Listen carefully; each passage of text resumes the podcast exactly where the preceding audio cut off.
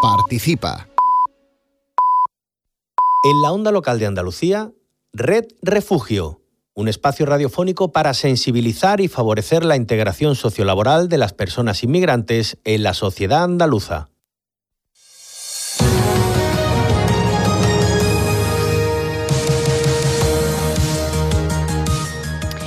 El mercadillo de Navidad de CEAR regresa con más de 60 ideas de regalos solidarios. Por tercer año consecutivo, CEAR lanza su mercadillo solidario digital, una web en la que colaborar con las personas refugiadas y apoyar artistas locales y marcas comprometidas. Va a estar activa hasta el 7 de enero.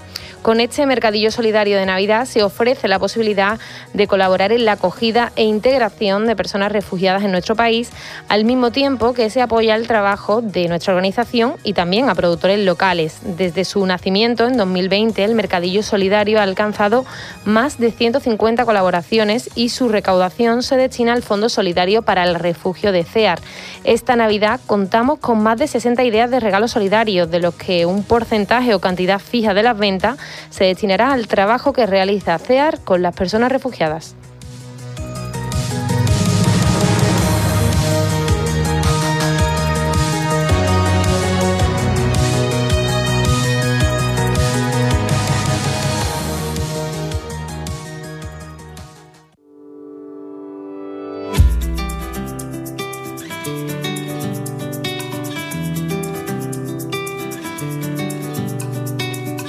Pasas el día conectado, escondido en algún lugar, acechando como un extraño,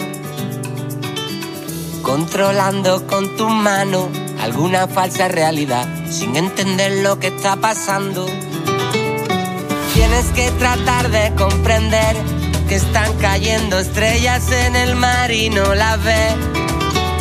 Vas mirando de reojo a la verdad son los rostros de la vergüenza que te rozan sin tocar. Mires para otro lado, a mi corazón abandonado. Se está haciendo muy tarde para levantarte. Por eso que se abra la muralla y se crucen las palabras olvidadas en la playa. Por eso, si te quedas a mi lado, en cualquier frontera, todos somos refugiados. Muy buenas a todos y todas, bienvenidos a Red Refugio. Os saludamos desde la onda local de Andalucía. Eh, yo soy María José, María José García de la Comisión Española de Ayuda al Refugiado, CEAR. Eh, y desde CEAR hacemos este programa semanal, Red Refugio, en el que nos acercamos a las personas refugiadas, hablamos de sus motivos de huida, de su proceso de integración y de sus historias de vida. Actualmente, Red Refugio, el programa se encuentra dentro del proyecto Andalucía es diversa seguir aquí. Sin tierra firme no puedo vivir, sin la llave que guarda las mariposas de tu jardín. Eh, Luis Mimillán es voluntario en CEAR y me acompaña cada semana en este programa. ¿Qué tal, compañero? ¿Cómo estás? Pues nada, muy bien, aquí preparándonos para la Navidad, ¿no? Ya pues tenemos nuestras ciudades y pueblos de Andalucía iluminadas. Sí, sí, ya estamos a mitad de diciembre, ya no queda nada. Y bueno, hoy no estamos solos, nos acompaña en el estudio Omar, que también es voluntario en CEAR, como tú, Luismi, pero está aquí por otra cosa. Bienvenido, Omar. Hola, buenos días a todos. Hola, María José. ¿Qué tal, Luismi? Eh, pues encantado, ¿verdad?, de tenerlo aquí. Eh, luego vamos a contar por qué está aquí hoy con nosotros. Yo me encuentro muy contenta, rodeada de voluntarios de CEAR, ya que la semana pasada celebrábamos el Día del Voluntario. Me alegra mucho que estéis aquí. Y bueno, como dice Luismi, nos acercamos a la Navidad, pero antes eh, de esta fecha tan señalada, viene otra también muy señalada eh, para un porcentaje importante de nuestra población. En Andalucía, a 1 de enero de 2022, la población extranjera representaba el 8,7%. Eh, esta semana, el domingo concretamente, el día 18 de diciembre, se conmemora el Día Internacional del Migrante. Así que en Re Refugio nos vamos a sumar a esa jornada y vamos a reivindicar un año más la garantía de sus derechos en cualquier frontera, todos somos refugiados. En cualquier frontera, nadie, nadie es separado. En cualquier frontera, todos somos refugiados.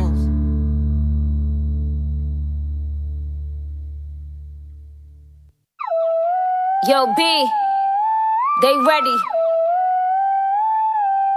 Let's go. Feeling myself. I'm feeling myself. I'm feeling my, feeling myself. I'm feeling myself. I'm feeling my, feeling my, feeling myself. I'm feeling myself. I'm feeling my, feeling myself. I'm feeling myself. I'm feeling my. I want some hood girls looking back at it and a good girl in my tax bracket. Got a black card and less sex habit. Bueno, eh, María José, yo no sé si te gustó lo que os traje la semana pasada de Nicki Mm. Minaj, ¿eh?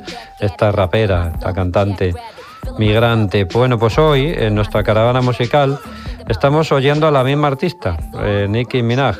Eh, si recordáis, la semana pasada hablamos de ella como rapera nacionalizada estadounidense, estadounidense, perdón, aunque ella nació en Trinidad y Tobago con tan solo cinco añitos se fue de allí, emigró de Puerto España hasta Nueva York.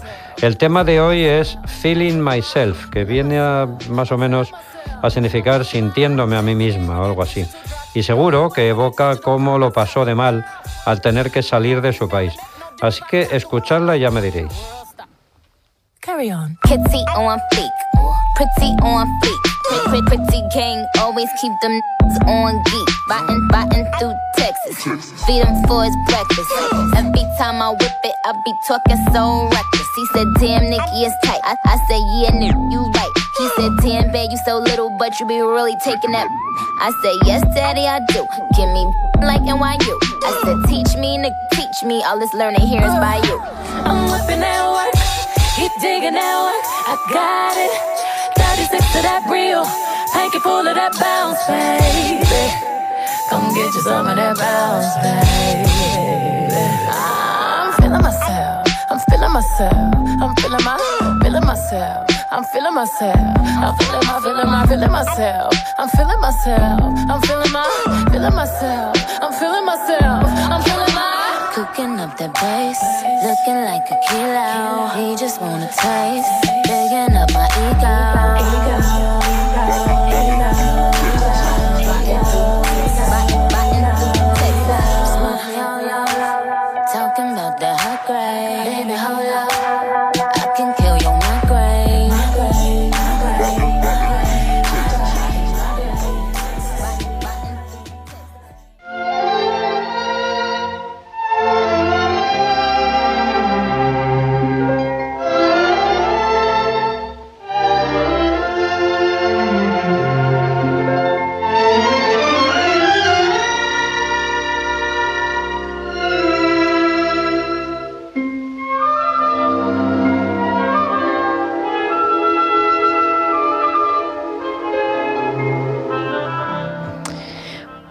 Es tiempo de cine. Cuéntame, Luismi, alguna película para estos días.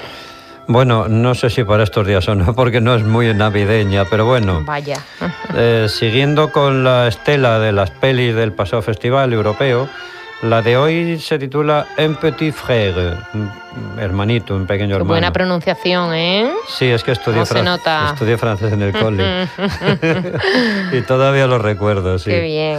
Pues sí, es francesa, efectivamente. Eh, es de la directora francesa Leonore Segel del año 2022, o sea, muy reciente. Eh, ¿De qué trata? Pues trata de que Rose llega a Francia desde Costa de Marfil con dos de sus hijos, Jean y Ernest, y toda una vida por delante. Leonore Segel, la francesa, la directora, construye una crónica cercana, detallada y sin paternalismos, de la vida de una familia de inmigrantes en la Europa contemporánea. Un relato de la experiencia afroeuropea desde las perspectivas complementarias de las tres protagonistas. Una madre tan vivaz como inestable y sus dos hijos que buscan su lugar en un país que no les pone las cosas fáciles, precisamente.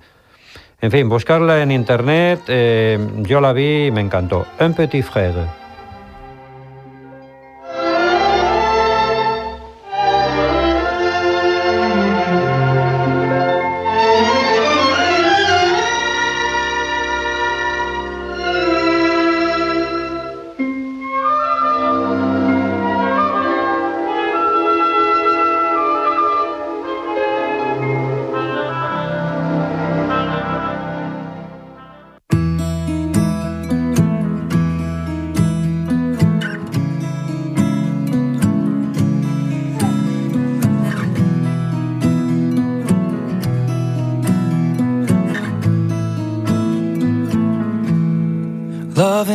Hurt. Loving can hurt sometimes.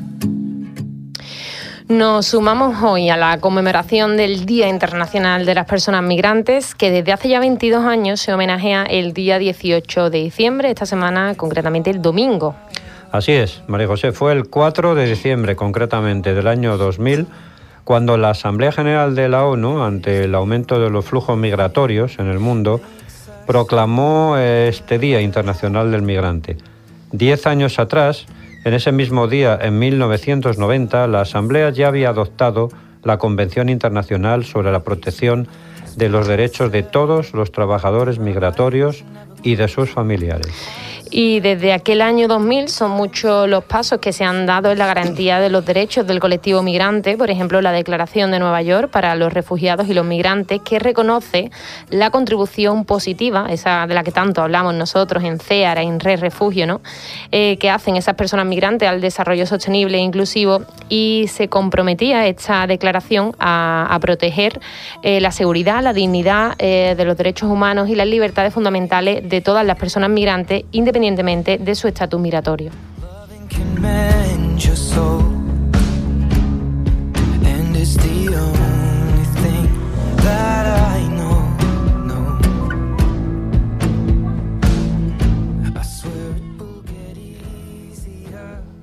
Bueno, pues como resultado de esa declaración de Nueva York, los Estados miembros acordaron cooperar en la elaboración de un pacto mundial para una migración segura, ordenada y regular.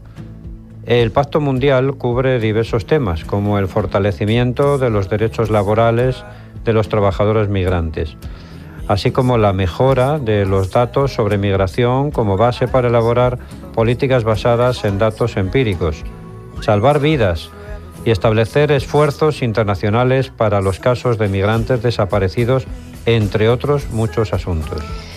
Y no obstante, a pesar de todos esos avances, desde CEAR venimos reclamando medidas que garanticen de manera efectiva los derechos de estas personas migrantes, también de las personas refugiadas. Eh, si bien es cierto, en julio de este año se promulgaba para la, la ley ¿no? para la igualdad de trato y no discriminación, una petición que veníamos haciendo precisamente el año pasado por esta fecha. Y bueno, a pesar de ello, todavía identificamos algunas carencias como una lucha decidida contra los discursos anti-inmigración o el derecho a la libre circulación, que todas las personas tienen derecho a, salir del país, sin embargo, eh, de, cualquier país, sin embargo, a menudo vemos que los diferentes estados pues ponen trabas ¿no? a, la entrada de personas en sus territorios. En días como hoy, pues vamos a seguir sumándonos a, a estas reivindicaciones que solo pretenden garantizar los derechos humanos, en este caso de las personas migrantes. You go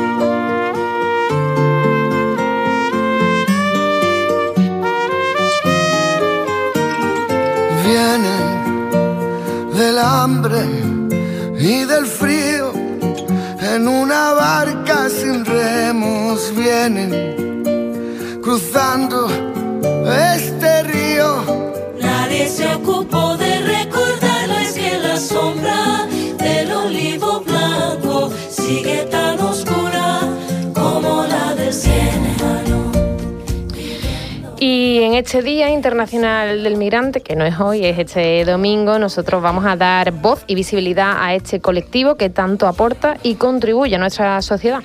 Así es, y por eso mismo hoy hemos querido invitar a Red Refugio a Omar. Omar está hoy con nosotros porque él mismo tomó la decisión de emigrar hace unos años y hoy pertenece precisamente a ese porcentaje que dabas tú al principio, María José, a ese 8,7% de población extranjera residente en nuestra comunidad, en Andalucía. Efectivamente, pues Omar, bienvenido de nuevo. Gracias. Y bueno, eh, cuéntanos un poquito tu historia, ¿no? Eh, tú eres de Perú, eh, resides actualmente en Sevilla, emigraste en su día, cuéntanos, no sé, los motivos que te, que te llevaron en tu caso a dejar tu país y empezar una nueva vida lejos de, de casa. Eh, sí, bueno, en mi caso, eh, los motivos que fueron de venida a España fue por continuar con un proyecto en común que teníamos con mi actual marido, Eh, vivíamos ya cuatro años en Perú. Eh, él decidió volver a España, que llevaba 23 años fuera también, porque él también era migrante, había estado en Francia, en Bélgica, en Perú y otros países, y ahí nos conocimos en Perú y vivimos unos años ahí, y él decidió volver y yo decidí venir con él. Y, y empezar los dos aquí desde cero, ¿no? Es, ese fue el que mo- motivo que me empu- me empujó a Una llegar vida aquí. marcada no por la migración, Sí. ¿no? Él migró muchas veces, tú migras con él, ¿no? Sí, sí, sí, sí. Bueno, pero ¿cómo fue eso? ¿Cómo fue? Claro, porque tuviste que empezar de cero. ¿Cuál es- ¿Con qué dificultades te encontraste sobre todo? ¿Qué fue lo más difícil para empezar? lo más difícil, lo duro que ha sido para mí es eh, volver a empezar laboral y profesionalmente desde cero. Eh, yo había llevado mi carrera en, en- Perú, había estudiado, eh, había trabajado en muchas, muchas cosas ahí, un bagaje profesional bastante amplio. Y aquí es como empezar otra vez eh, yo mm, tu- tuve que homologar mi, mi licenciatura. eh, tardó dos años, afortunadamente, porque cuando yo entregué los papeles me decían, esto tarda por lo menos cuatro años en, en, en homologarlo. Eh, Eso yo lo entregué en el 2017, si no me equivoco. Entonces yo decía, hasta el 2021, por lo menos con suerte no tendré mis papeles y no podré trabajar aquí con algo que me reconozcan, porque si no, sin eso no tenía nada. Es como si no, te- no tuviera ni la ESO, ni estudios Ya. primarios, ni nada. Y eso era muy duro para mí, porque, eh, claro, después de haber estudiado tanto y haberse esforzado tanto, que ya en Perú es todo un reto, volver a empezar con eso es, es complicado. Y luego, en lo laboral también, eh, aquí, en la mayoría de trabajos o, o, o- o los que me he presentado, eh, la experiencia profesional me la piden de aquí.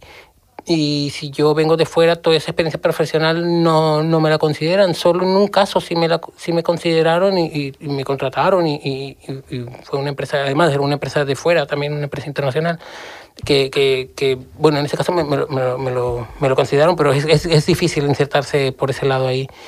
Y luego lo que eh, luego también el llegar aquí, bueno, es un reto, también significa un reto el reinventarse, el, cómo puedes tú reinsertarte a un mercado laboral de aquí, cómo es la situación de aquí, eh, qué puedes hacer, qué puedes aportar tú, yo desde mi, desde mi experiencia, mis conocimientos y todo, cómo puedo eh, eh, insertarme aquí, integrarme socialmente también con, con la gente, con las personas, con las españolas, los españoles, conocer su cultura, sus costumbres, sus expresiones, eh, toda esa riqueza que tiene un país tan diverso como el de aquí, eh, para mí eh, ha sido muy enriquecedor y todo un reto también. Qué bonito. Eh, pues fíjate, te iba a preguntar yo ahora una pregunta un poco, no sé si, si no sé cómo plantearla, ¿no? Porque te quería preguntar, eh, aunque me has dado un poco la respuesta, pero si podemos profundizar un poquito más en ello, eh, ¿cómo es ser migrante hoy en día en un país como España? No sé si podemos decir que es difícil, ¿no? Por esa parte que tú mismo nos has mm, comentado de complicaciones a la hora de acceder al mercado laboral y hemos visto, nosotros aquí en el programa hemos tratado otras realidades como el acceso a la vivienda, ¿no? Eh, que hay una realidad complicada. Eh, no sé qué dirías tú, ¿es fácil, es difícil? ¿Cómo es la experiencia de ser migrante en España? Sí, ser migrante no siempre es fácil, eh, también siempre depende de las condiciones y las causas por las que uno se, se va de su país, deja su país, deja su familia, deja todos, toda su vida y, y volver a empezar fuera. eh, no siempre es fácil. eh, en mi caso yo no conozco otras realidades, porque he emigrado a otros países, pero en España eh, no es tan complicado como creo que puede ser en otros países, pero sí es difícil, sobre todo a lo que yo, a lo que yo te decía, en lo- en para mí, en mi caso, para, para lo laboral y profesional, que ha sido dejar todo eso y, y reinventarse y volver a empezar. En, en el acceso a la vivienda, eh, yo he tenido la, la- la- mm, la fortuna de, de- de, bueno, lleg- a llegar aquí y casarme, porque tuve que casarme para poder estar aquí, porque en, en, en aquel entonces, cuando yo llegué en el 2015, no existía eh, el acuerdo que, te- que ahora ya tienen con Perú, que no necesitan visado para llegar aquí. Yo necesitaba un visado. Claro. Y de hecho nos, qui- nos quisimos casar eh, estando en Perú y tardó dos años en, en hacer el trámite. Fue muy largo, un proceso muy largo, muy agotador. Eh, al final dijimos, bueno, viajamos ya cuando decidimos venir para acá, dijimos, nos casamos aquí, hicimos todos los trámites desde Perú, eso tardó más de un año también, y, y, y llegar y casarme a la semana, porque si no, dentro de tres meses yo tenía que volver, y, y, si, y, y si volvía ya tenía que otra vez empezar otra vez los trámites y todo, y todo fue muy rápido. eh, eh, afortunadamente, eh, bueno, mi marido es de aquí, esa es mi, esa es mi suerte y, y, y, y él es de Madrid y, y pudimos eh, el- acceder a una vivienda de alguna manera porque él tiene papeles. Claro. No, pero yo creo que el acceso a la vivienda es complicado justamente por eso. Y eso es una cosa muy importante para los migrantes porque lo hablaba con un, con un muchacho hace un tiempo eh, que él ya llevaba varios años aquí, que también era peruano, y me decía, "An- antes eh, le- le- eh, hubo un- una etapa donde hubieron muchos migrantes aquí trabajando mucho antes de la crisis y se les daba mucha facilidad para poder acceder a los papeles, a, Sí. a- a- a- a estar de forma legal y, y- y poder trabajar y poder tener acceso al trabajo, porque la gente migra eh, no porque quiera vivir del cuento, quieren trabajar, la gente quiere mejorar su situación económica de donde vienen, entonces ellos quieren trabajar, quieren aportar, quieren mandar las remesas que mandan a sus familias y todo, entonces las ganas las tienen, solo quieren ese acceso, que, que, nos, que, que se les dé ese acceso para que no sea en situaciones de explotación o precarias o, o- o- o casi escondidos, ¿no?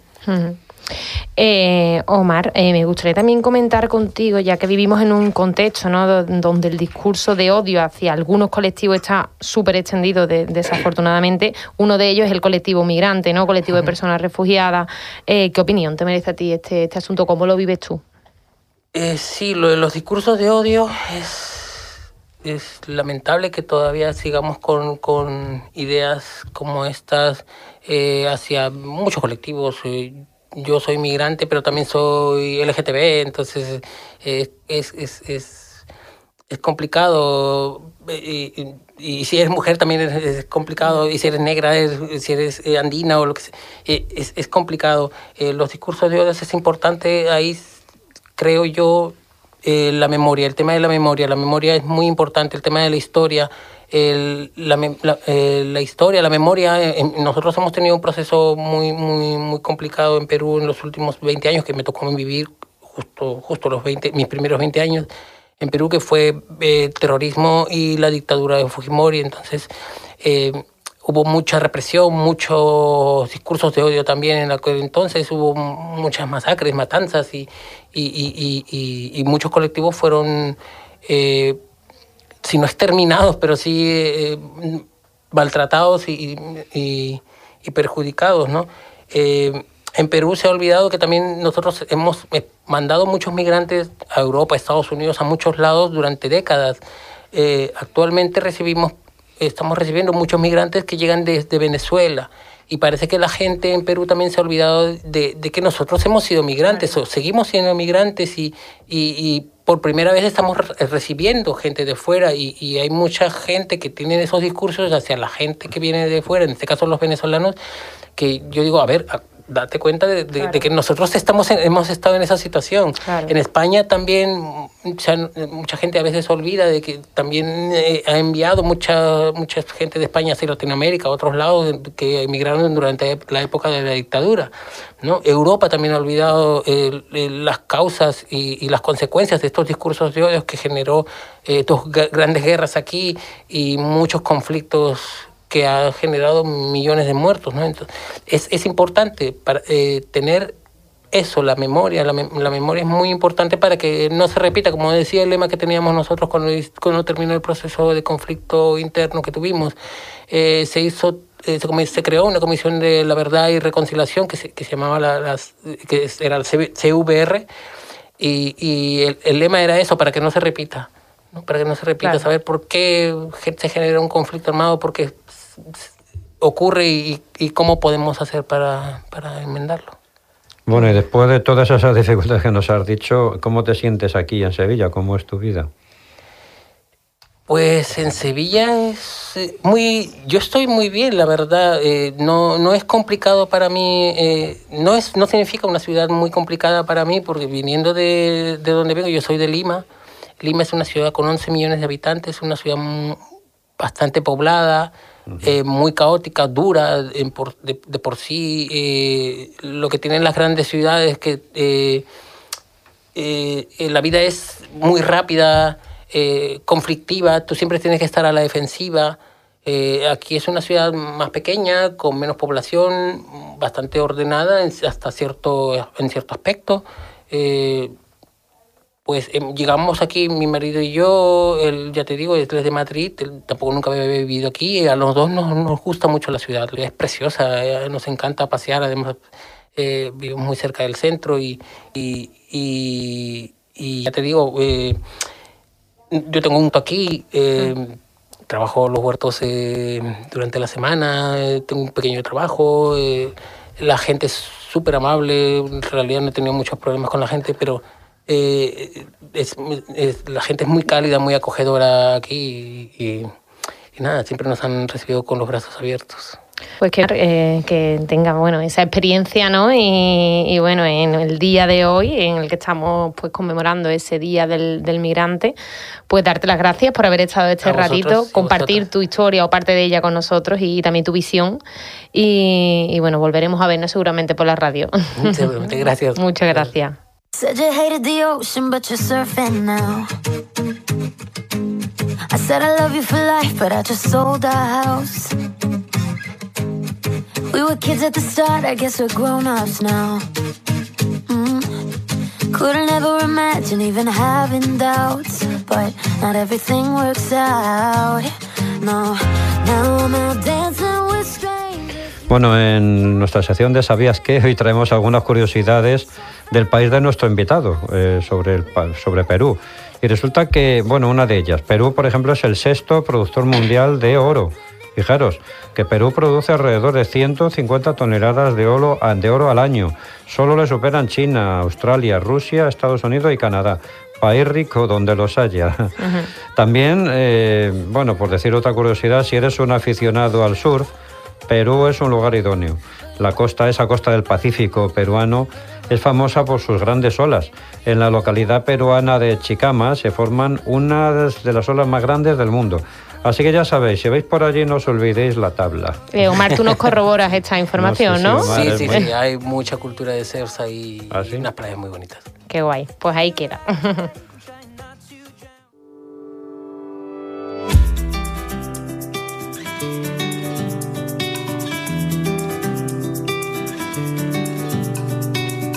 Pasas el día conectado, escondido en algún lugar, acechando como un extraño, controlando con tu mano alguna falsa realidad, sin entender lo que está pasando.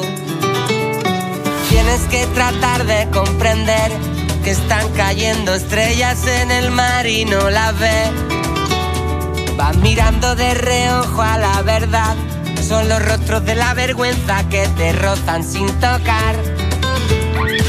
Mires para otro lado, a mi corazón abandonado. Se está haciendo muy tarde para levantarte. Por eso que se abra la muralla y se crucen las palabras olvidadas en la playa. Y ahora toca despedirse porque llegamos al final y como siempre agradecemos a la Onda Local de Andalucía y a CEAR que hacen posible este programa. Eh, Luismí, despídete. Pues nada, programa que podéis escuchar de nuevo en los podcasts de la propia Onda Local, que la propia Onda Local sube en su web, ondalocaldeandalucía.es, y que por supuesto también están disponibles en nuestros canales de iVoox y Spotify. Podéis buscarlos por CEAR Andalucía Red Refugio. También os recordamos nuestras redes sociales, CEAR Andalucía, tanto en Twitter como en Facebook. Eh, nos vamos. Omar, eh, muchas gracias de nuevo por haber estado con A nosotros. vosotros. Y Luismi, te veo la semana que viene, ya casi, casi que Navidad. Navidad fuera, hasta la semana que viene. Venga, muchas gracias al compañero Ángel Macías también, que ha estado en la realización de la onda local de Andalucía. A vosotros y vosotras, nuestros oyentes, eh, hasta la semana que viene. compréndenos mejor. No somos extranjeros en ninguna parte. Por eso que se abra la muralla y se crucen las palabras olvidadas en la playa. Hasta aquí, Red Refugio, un espacio radiofónico producido por CEAR y EMA-RTV para el proyecto Andalucía es diversa, con la colaboración de la Dirección General de Coordinación de Políticas Migratorias, Junta de Andalucía.